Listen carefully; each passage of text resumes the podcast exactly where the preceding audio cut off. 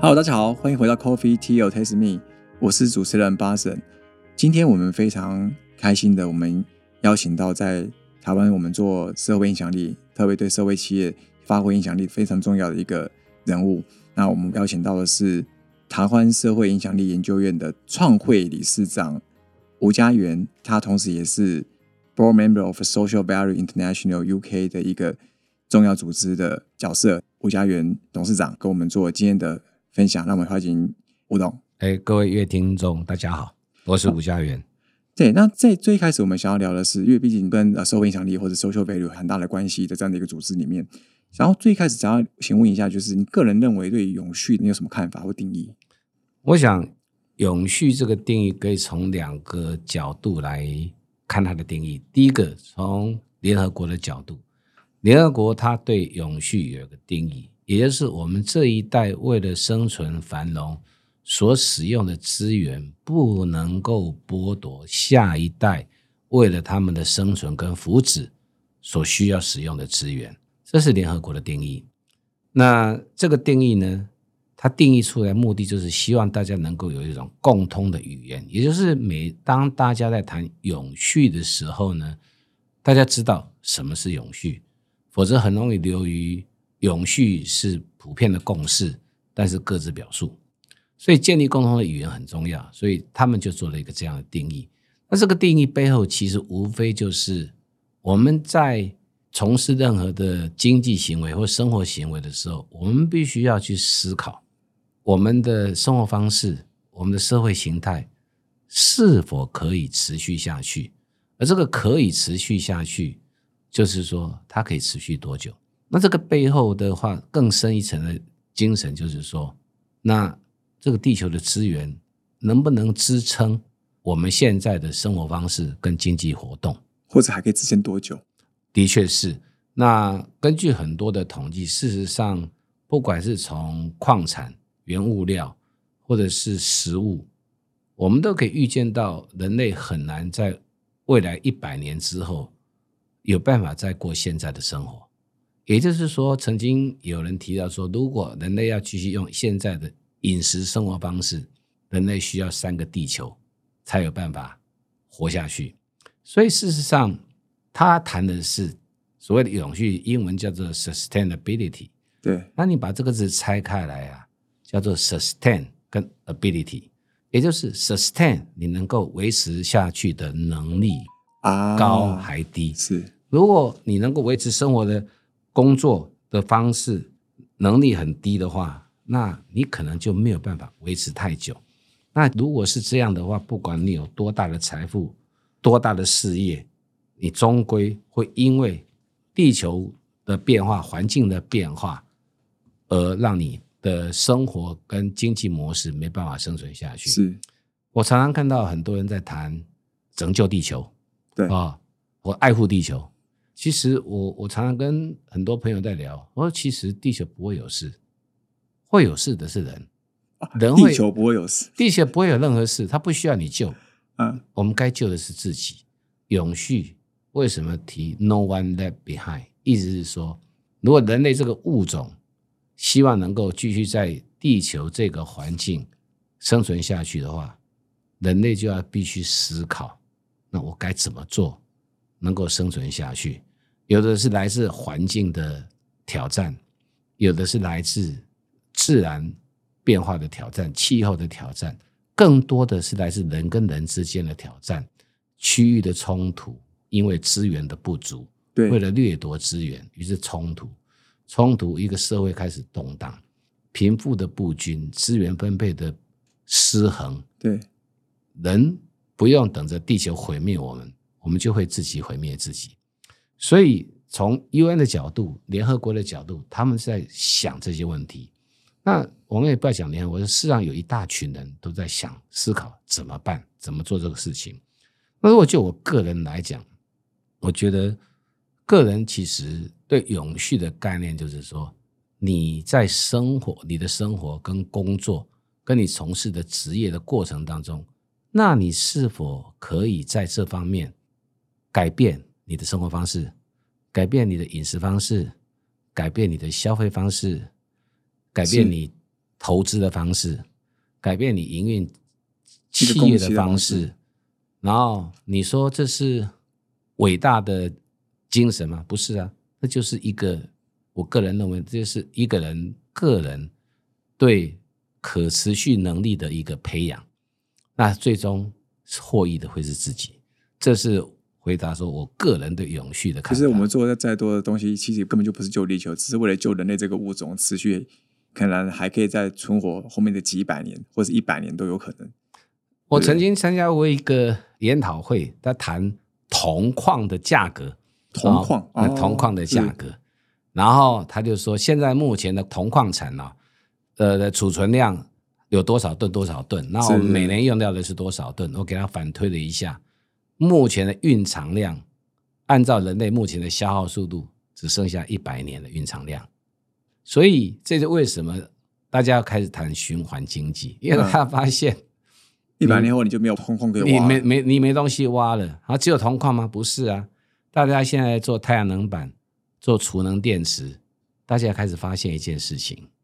要达到透过这些再生能源所需要创造的设备，而达到降低，先不要讲说一点五度是不可能的，呃，为了降低达到气候目标的话，我们地球的这些镍、资源嗯锂、钴、铁，这个完全根本不够用，哦，要达到那个目标，光地球上的蕴藏量根本不够，根本不够。那怎么办？对啊，这就是我们面临一个非常大的挑战，就是那怎么办？那有人乐观的人会说，人类的科技可能可以解决这个问题。可是，那如果人类的科技不能够解决问题呢？于是就开始产生了资源的争夺。那气候的改变还有一个更可怕的现象，就是水资源的开始大量的缺乏。我说淡水资源，那像美国几个月前就有统计，他们的淡水陆地淡水的水资源减少百分之三十。那各位想想看，当人类没有水，比没有食物还可怕，对，那是更严重的问题。那会是更严重的问题。是我们刚刚讲到很多，其实跟我们要怎么样去增加影响力嘛，特别是社会影响力的部分。那社会影响力，过去你在社会影响力这边有琢磨很多这这样相关的研究，你觉得社会影响力这个研究怎么样可以协助台湾的企业可以去推进，他们去更有机会投入到可持续经营、永续这样的一个发展呢？我想，企业在面对要持续经营这一个议题的时候呢，他可能就要开始去想，我企业跟社会跟利益关系人，呃，我来解释一下利益关系人，就是所有跟我整个事业营运过程会产生改变的人之间是一个什么样的关系？那我所做的事情，我的事业的经营。所产生的影响力，影响力它顾名思义，它就是一种影响的力量。对那这个力量用来做什么？用来产生改变。对，那你要用一个力量来产生改变，那就要看，那你产生的力量，你力量所产生的改变是正向的还是负向的？也就是说，你企业的存在是让气候变得更糟，还是说你是不断的污染环境，嗯，还是说你不断的剥削劳工？对，还是说你用不是合法的手段去获得你自己的利益？是哦，那这个都是这个在国际上有非常多的准则，就像像 Global Compact 它有定的 Ten Principle，还是你会去贿赂政府官员嗯，啊、哦、来维持你的生存？那这个都是负面的影响力。是所以我们在思考，其实企业要在检视说，怎么样透过创造正向影响力来引导、诱发正向的改变。那这个就是在每个企业根据它的核心资源、核心事业，它可以决定我如何调整我的营运方式，再来慢慢调整我的生产方式，然后逐步逐步的去做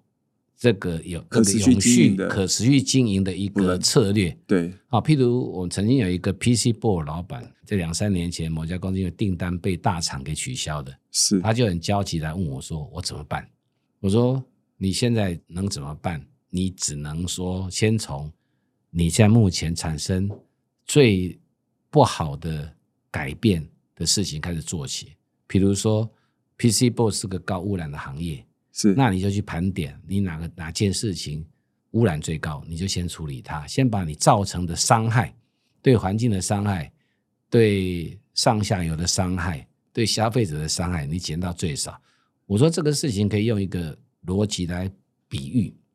你做完体检之后，体检表上面有很多红字，是那你该从哪一个红字开始处理起？那就是最严重的那个，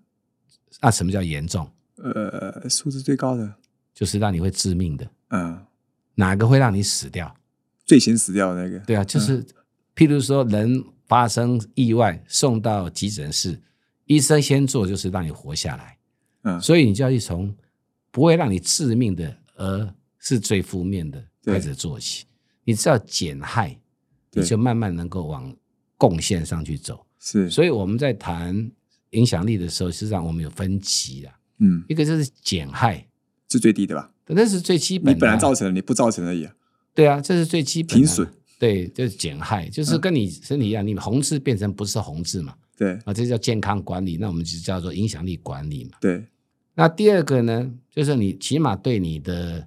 利益关系人、你的价值链、你的供应链、你的员工，你可以产生正向的改变。比如说，他们因为在你这边工作，经济生活得到改变，嗯，或者在在你们工作更幸福，得到幸福成长啊，家庭和乐啊。那当然，如果要做的更极致，我做的很好的时候，我开始能够我的事业对于地球这个十七个永续发展目标，我能够产生正向的改变对，啊。那这个就是三个不同的层级。那我觉得这就是影响力在可持续经营上的基本概念，就是很简单，就永远问自己，检视自己的事业经营过程当中，我的哪一项作为会落在什么地方？它是有害的，还是有利的，还是能够产生贡献的是。啊？这在社会影响力研究里面，其实透过一个体检的方式，都可以很明确知道自己的整个公司经营的体制问题发生在哪里，就会做一个很好的体检嘛。嗯，其实这个问题可以从两个面向来看。第一个从思维上来想，叫做影响力思维；一个是真正利用工具去做评量跟管理。OK，那我认为，一般从个人到事业，其实它都先从思维的改变起。过去我们在经营事业或者做每一个个人，我们谈的都是竞争，竞争就是打败别人。对然，后有的人是会用各式各样的方法来获取胜利，得到利益。是那那种就是强者在掠夺弱者。是，啊，那于是呢，这是一个竞争的思维，所以我们过去常常讲竞争策略。啊，竞争策略就是对，在商业里面，我怎么我怎么打赢你对啊？啊，打赢你就是你就是被我打败嘛，打败就是我赢了，那我就能够掠夺你嘛。因为相同的资源没有变的情况下，大家只能用抢占资源的方式来进行。对，那影响力思维，他的思维是不一样的。他如何透过为他的利益关系人创造正向的改变，来达到获取自己利益的一个方法，也就是共利的概念。嗯，过去是我独立，我为了自利，呃，那利用竞争为手段达到自利的目的，而影响力思维是透过共利的手段，透过共利的概念，那透过影响力的手段来达到这样个目的，那这样子他才有办法持续。简单的说，如果用白话来讲，就是如果我跟你做生意，对，我的那个竞争力输你。哦，我们 Michael Porter 的武力分析，我是你的供应商。嗯，哦，我每次都被你砍价砍到快见骨的。对，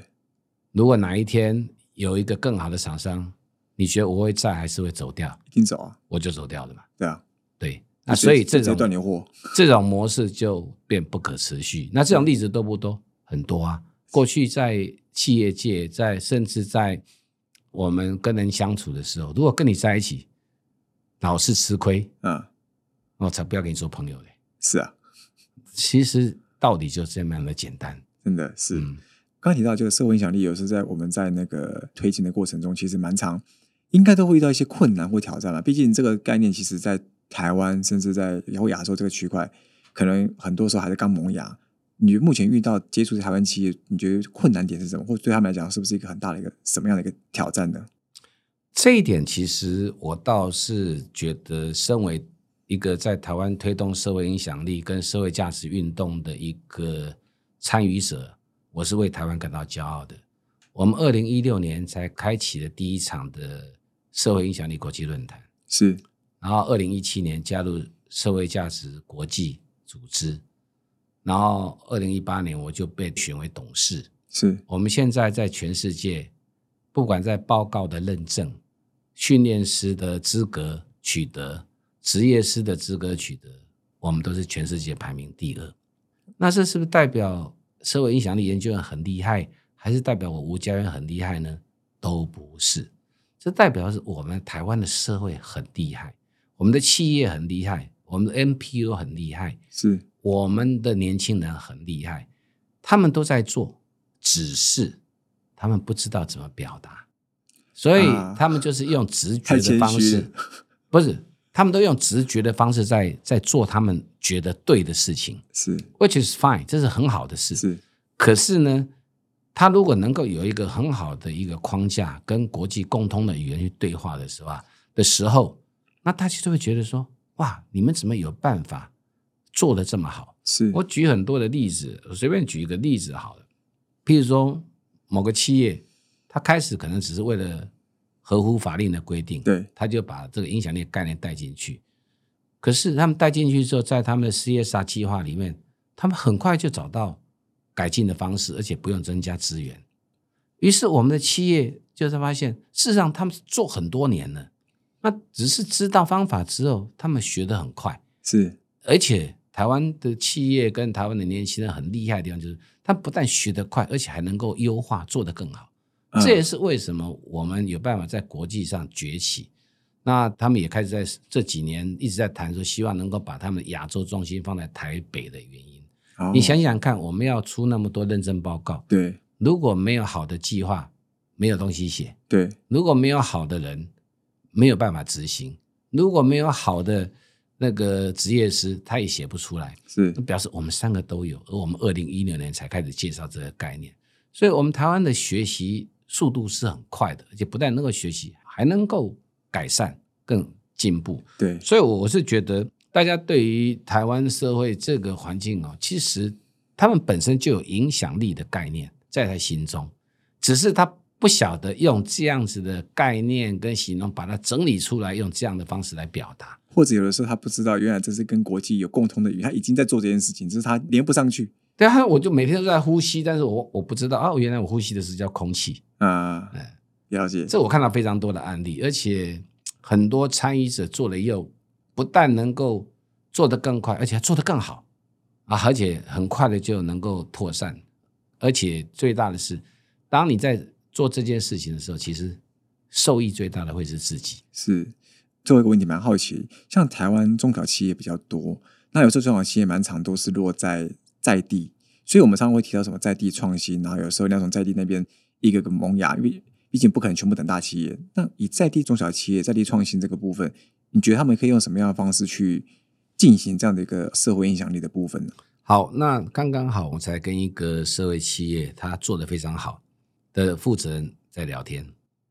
我介绍。几个国际的友人跟他认识，那国际友人就跟他们分享他们所设计的所谓的社会创新的框架。那聊完以后，他当然很开心啊，他就用人家的框架来验证自己做的事情。他跟我讲一句话，他说：“我不懂他那个框架，可是我发现我都有在做。”嗯，这也就是台湾社会很很美妙的地方。我们可能没有办法讲出一套框架理论或者一套。所谓的法则，对，可是，在我们心中，我们都有在做，那只是没有把它串联起来。所以，我我对于虽然我们企业中小企业规模不大，但是我们不要忘记，所有的